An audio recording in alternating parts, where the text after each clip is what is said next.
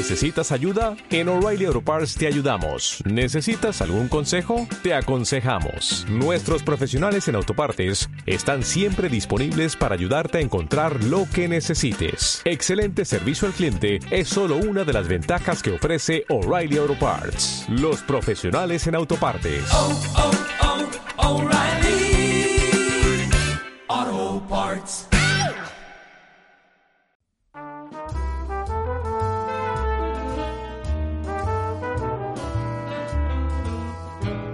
Comienza Pasión Habanos Podcast con David Fernández Prada.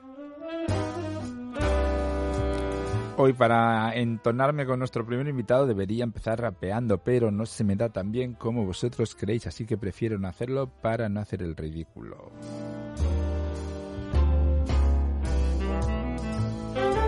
Final los raperos no dejan de ser eh, poetas, ¿no? Eh, no, no- no es mi mejor versión ni mi gran cualidad, pero sí la de Frank T, uno de los raperos pioneros a punto de llegar a la cincuentena y sigue ahí dándole caña y muy, muy vigente, interesante además, ¿eh? Su voz y su forma de expresarse. También se expresa de maravilla Ángel García Muñoz, que estará con nosotros en Habanos Lovers. Eh, restaurantes hay muchos, pero el del medio solo hay uno. Muchos pululan por la mitad, pero el restaurante que os vamos a descubrir hoy os va a gustar, creo, especialmente bueno, bonito y barato. José Andrés Colmena va a encender un hoyo de Monterrey Epicure número 2. Os propondremos un plan espectacular, ir a Nueva York en marzo, así que os contaremos qué va a pasar este marzo en Nueva York y acabaremos con la canción de Boogie Dan, eh, Baba, perdón, lo he dicho mal, ¿eh? Bada Boom es como se llama esta canción. Eh, mola muchísimo, eh, me da muy buen rollo y espero que a vosotros también, como espero que os dé eh, muy buena vibra este podcast número 131.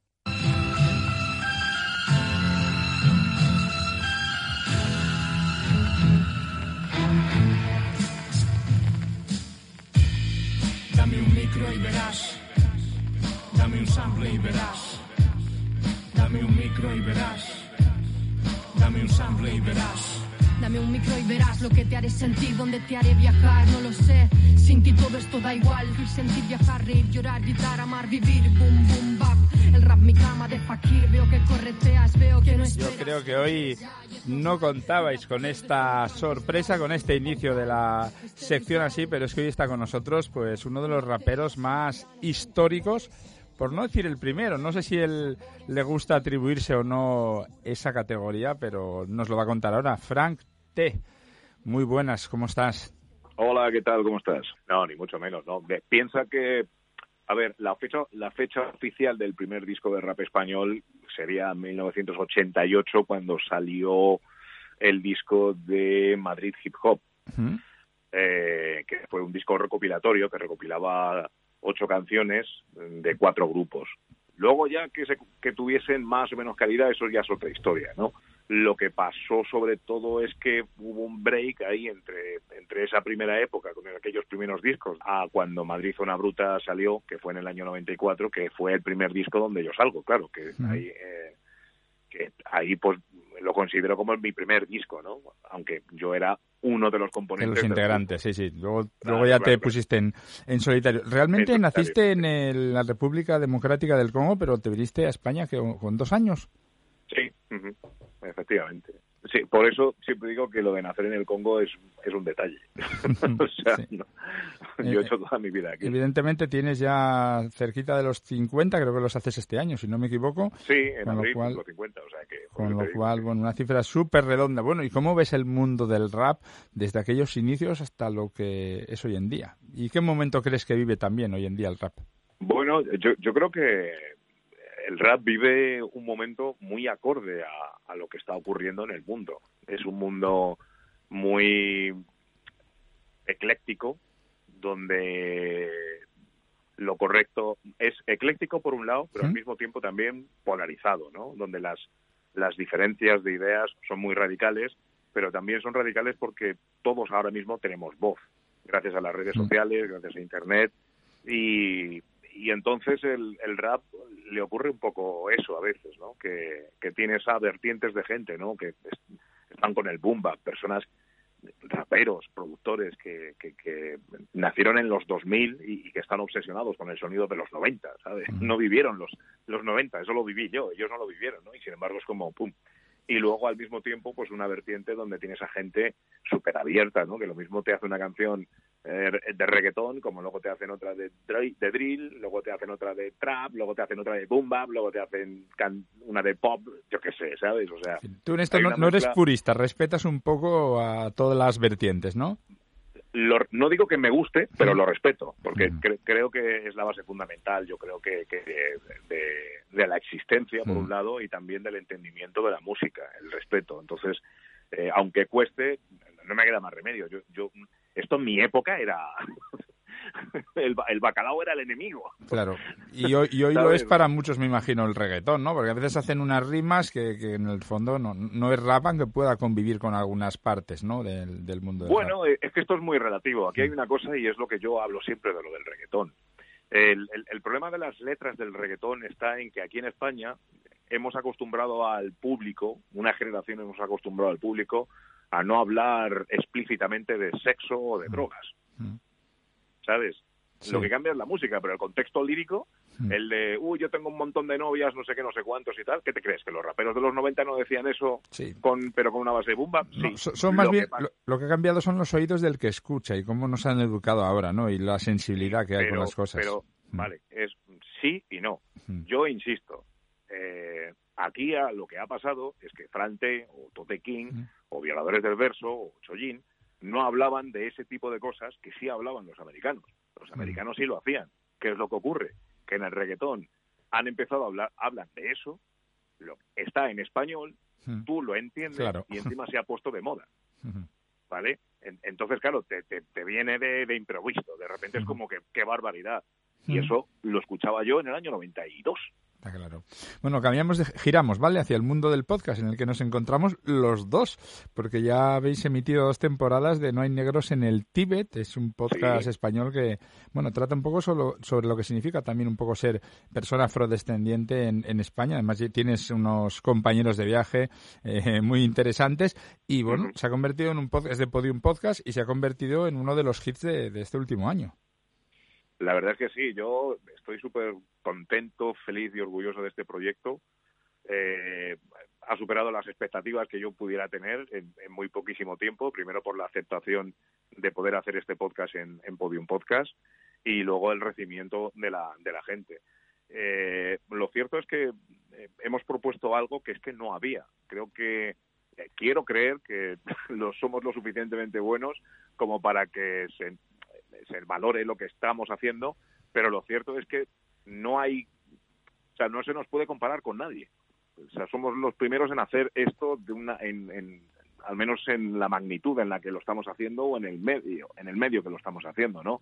Qué bueno. Y eso, y eso te hace pensar que, que había una carencia de, de, de programas o de medios, bueno, no sé si de medios, ¿no? Pero sí de, eh, de un hueco, un micronicho un, exactamente, un, un podcast. Voy, voy, a hablar podcast, voy a decir programas donde donde se planteara la negritud de la manera en la que lo estamos haciendo, ¿no? Uh -huh. y, y, y, creo que esto lo que hace es eh, plantar una semilla para animar a más gente, pues hablar desde su punto de vista, porque el punto de vista de, de, de, de, muchas personas negras, pues no es exactamente el mismo que el nuestro, ¿no? Mm. Del mismo modo que hay varios podcasts que hablan de feminismo y, o varios podcasts que hablan de cosas del colectivo LGTBI, pues tiene que haber también más de, de negritud, ¿no? Entonces, en ese sentido, pues eh, vamos, yo sigo animando a que, a que haya más y sobre todo también, pues que, que nos hagan es decir, que, que, podamos hacer más temporadas, ¿no? Porque todavía hay mucho que decir y, y mucho que hacer en, en, en, cuanto a esto, ¿no? Estamos dando una información que, que, pues que parece mentira en 2023, pero es nueva. Es nueva, sí. Frankie, ha sido un placer, así que un millón de gracias y no serías el primero, pero sí uno de los pioneros del rap en España. Un abrazo enorme. A ti, venga, un abrazo.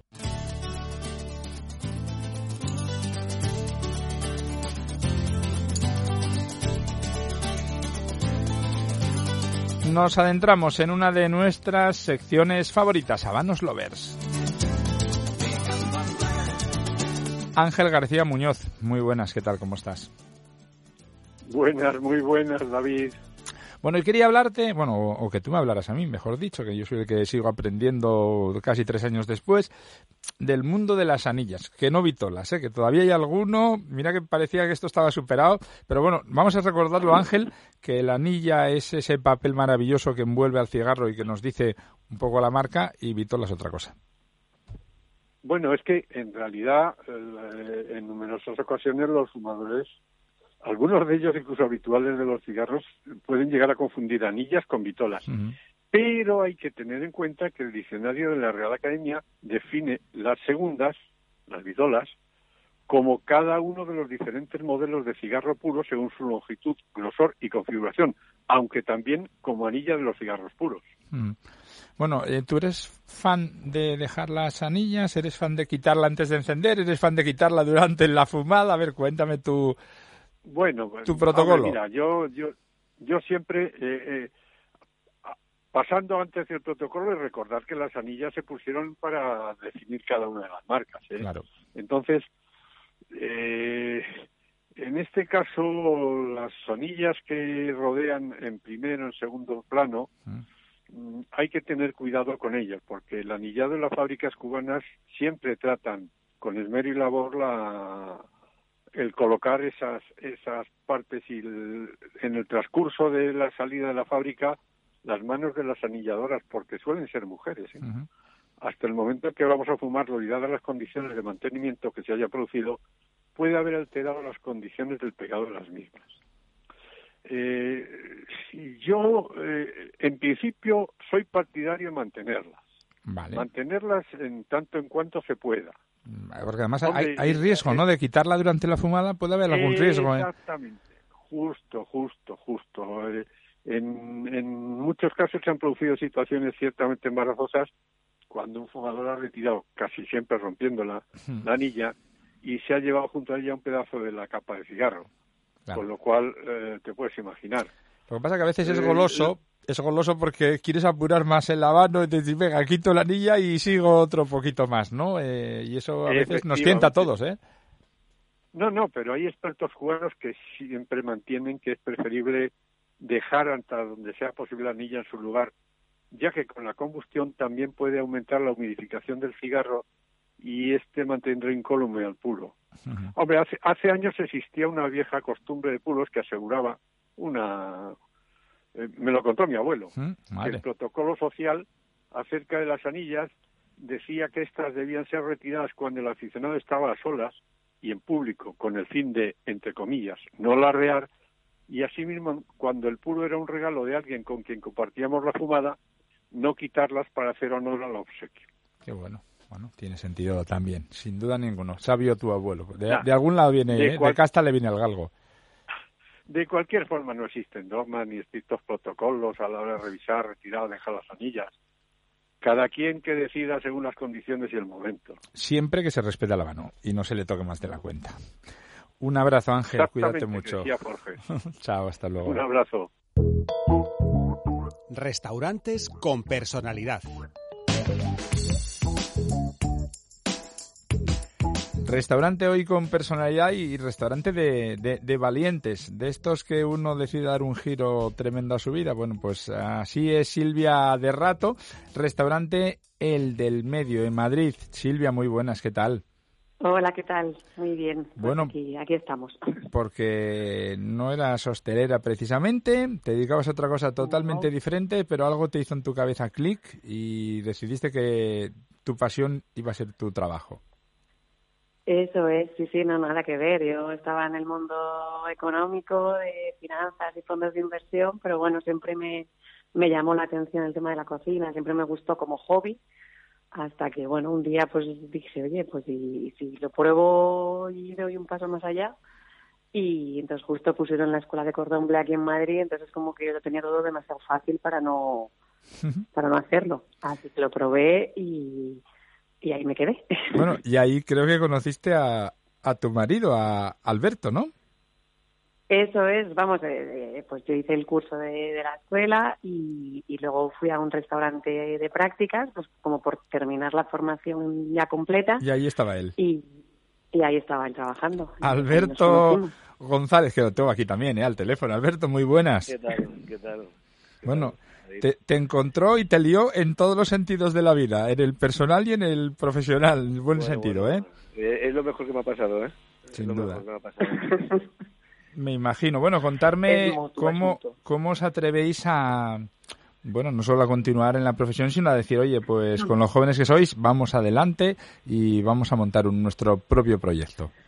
Eh, bueno, voy yo, Silvi, vale. Eh, bueno, cierto es que, eh, bueno, yo siempre, mi familia siempre se ha dedicado a la hostelería y desde pequeño, pues mi, mi padre y mis abuelos siempre han tenido restaurantes y siempre, pues, tenía la ilusión de, de trabajar, pues, para, para mí o para nosotros, ¿no? Eh, y esa era la, la idea y, y bueno, y, y luchábamos por ello. Y entonces, bueno, nos conocimos y teníamos claro que, que queríamos probar y con la convicción que, que, que seguramente iba a salir bien por la propuesta que teníamos y así así hicimos. Era arriesgado, pero así hicimos. Lleváis unos, si no me equivoco, Silvia, unos cinco años más o menos, pero creo que los comienzos fáciles no, no fueron. No, hombre, la verdad que al principio costó, porque, bueno, sí, estamos allí en una calle un poco escondiditos. Un callejón, más Y- que una calle. Bueno, tiene salida, pero peatonal, Bueno, ¿no? sí, es- Sí, es un callejoncito y que sí que es verdad que hay, pues bueno, hay otros restaurantes, entonces bueno, sí que hay gente, pero claro, pues eh, hasta que la gente te conoce, pues la gente, bueno, pues siempre va a que que conoces, no, no, no todo el mundo se lanza a probar uno nuevo. Entonces al principio, pues bueno, sí que nos, nos- encima abrimos en agosto en Madrid, que, agosto en Madrid es como, bueno, Y al poco, gente, y al poco fuera, os toca la pandemia, claro, como a todos. La pandemia, bueno, la, la pandemia sí, a los tres años. Pero sí, sí, por eso. Pero bueno, es verdad que gracias a Dios, eh, pues la gente sí que se fue animando a probarlo y sobre todo el boca a boca, pues es lo que más nos ha lanzado a nosotros y lo que más nos ha ayudado, porque Mm. o sea, es verdad que no, no hemos hecho nada de comunicación ni publicidad ni más que el boca a boca, pues de los propios clientes que venían, pues, pues ahí se fue corriendo la voz. Mm. Bueno, es un camino más lento, pero, pero más seguro. Eh, Alberto, nos metemos en cocina. Además, cocináis los, los dos. ¿Qué platos son los que, bueno, han, han quedado ya un poco casi como, como clásicos? A ver, yo he probado el san de rodaballo, que está espectacular, con la kimchi y, el, y la lima. Eh, y luego hay también bocaditos que no sé si es el del, del medio, pero hay bocaditos también como muy clásicos ya de vuestra casa, ¿no? Sí, justo. Bueno, eh, como, has dicho, el Sander Rodaballo se ha convertido en, en un imprescindible, en un clásico y también el bocadito, que bueno, que surgió así sin esperarlo. Eh, al principio, cuando abrimos, eh, tenemos una zona que es una barrita y, y la gente, pues, pues por la gente que tenemos alrededor y tal, entraba a, como para tomarse una, un- pedirse una bebida y que le pusieras una tapa, ¿no? Y, y había mu- mucha gente que era repetitiva de todos los días, ¿no?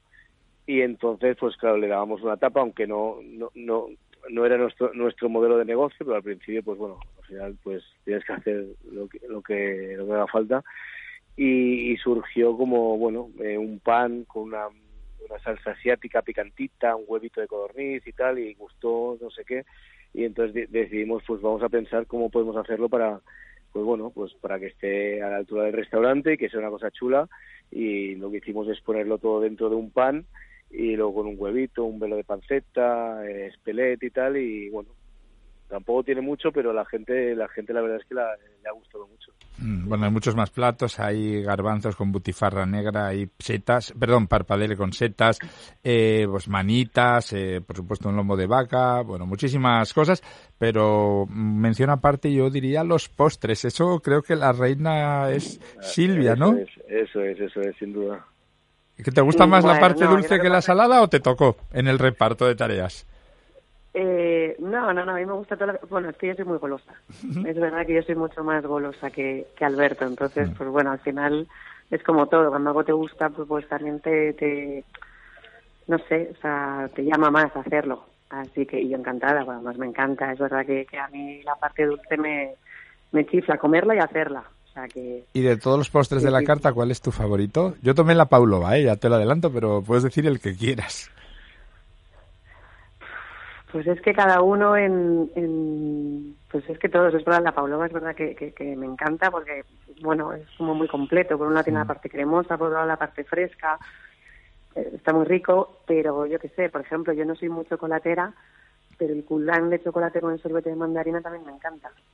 Mm. Y, sea, es un, es un postre que siempre me apetece. Entonces, bueno, no sé, todo. Y luego, bueno, un clásico que es la tarta de limón, que es la receta de mi madre. O sea, que, Qué bueno. que cuando ya tenía amigas en casa y hacía meriendas, pues era esa tarta.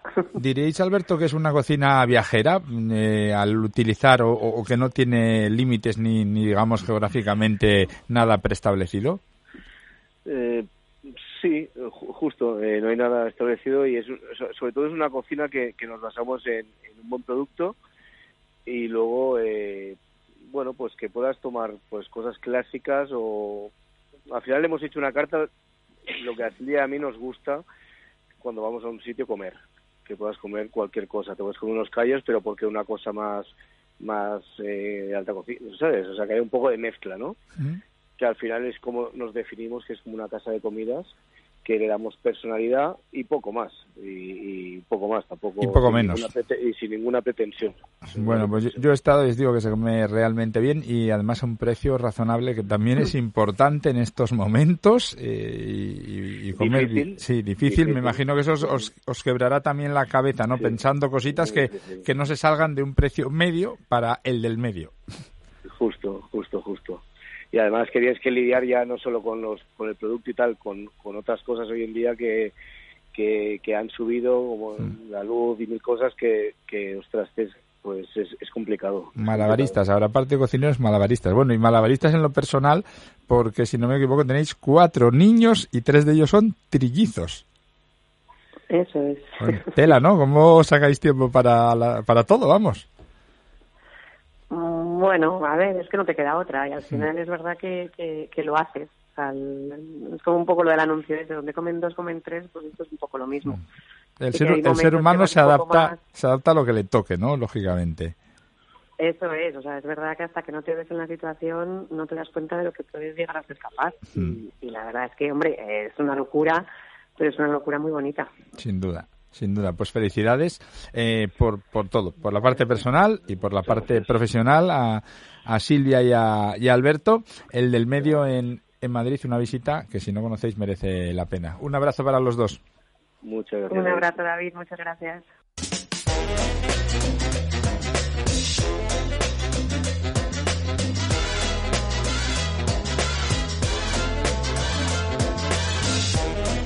Nos adentramos en el rincón por excelencia de los habanos, estos buenos humos.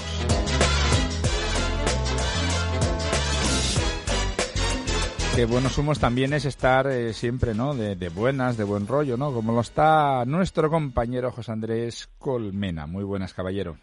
Muy buenas, David. ¿Qué tal estás? Pues muy bien, la verdad es que bien Tom Popa transitando por este mes de febrero y eh, preparados para aprender contigo del hoyo de Monterrey Epicure número 2, que, que, por cierto, ¿cuántos Epicure tenemos en el portfolio de habanos? Pues eh, actualmente dentro de la marca Hoyo de Monterrey, esta línea Epicure la componen el Epicure especial, el Epicure número 1 y el Epicure número 2 que estamos hablando hoy, y todos ellos con esa fortaleza de suave a suave media, pero con unos matices eh, muy sutiles mm, que nos hacen disfrutar muchísimo. Bueno, ¿y, ¿y, qué lo diferencia? Porque hoy hablamos del número 2, ¿qué lo diferencia del número 1 en características y en tamaño y demás? En cuanto a vitolas, son vitolas distintas. El Epicure número 1, eh, su vitola de galera es una corona gorda, eh, de 46 por 143, y este Epicure número 2 es el robusto de, la marca Hoyo de Monterrey, de 124 por 50. Es decir, el Epicure número 1 es un poquito más largo y un poquito más estrecho que el Epicure número 2. Ambos, los dos son muy agradables, aunque yo diría que eh, por la propia vitola, por esta corona gorda, el Epicure número 1 va a ser un poquito más intenso eh, que el Epicure número 2. Uh -huh. De todas formas, cualquiera de los dos son tabacos que sirven para para iniciarte, para empezar a disfrutar de, de los habanos por la suavidad y el dulzor que tienen esto es- esta línea en general y la marca en general Hoyo de Monterrey. Bueno, pues eh, descríbeme sus matices, los del Epicure número 2, en tres palabras. Hijo, cada vez me lo pones más difícil. ¿Quieres en dos? No te me pongas farruco, ¿eh? que te lo recorto todavía más. Pues mira, te diría que es eh, amaderado, ¿Mm? dul- dulce, muy dulzón y con ligeras especias. Y casi sin amargo, esa me la apunto. Ah, muy bien, es decir, muy bien, muy redondito, dulce, la verdad es que es lo que acabas de decir, perfecto para gente que quiere empezar, que seguramente pues tolerará mejor, ¿no? Estos aromas y estos sabores. Enciclopedia Colmena, un abrazo, feliz semana. Un abrazo muy fuerte de David y muy buenos humos.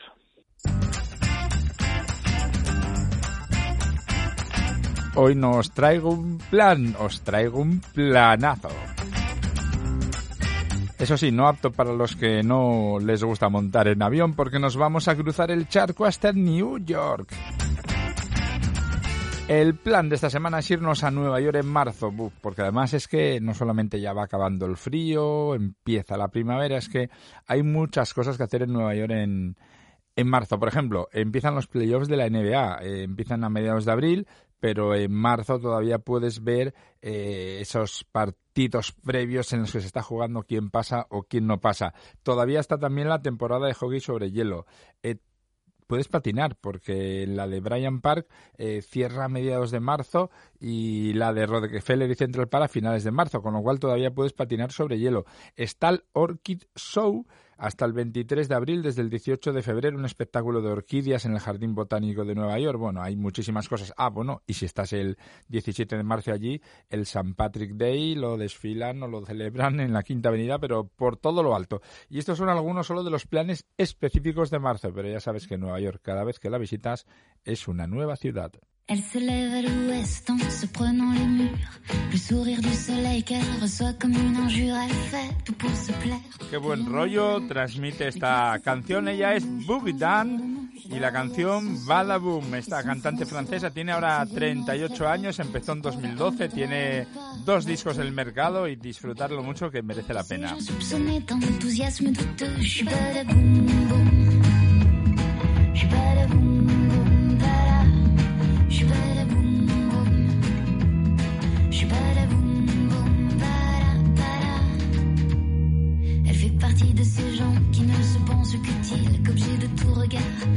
Elle sauve l'imbécile, heureux de son sort de crétin, qui l'encombre de rêver de beau lendemain. Elle est là pour lui dire regarde devant toi tout ce qu'il te reste à faire. Oh, te réjouis pas, cesse d'être fier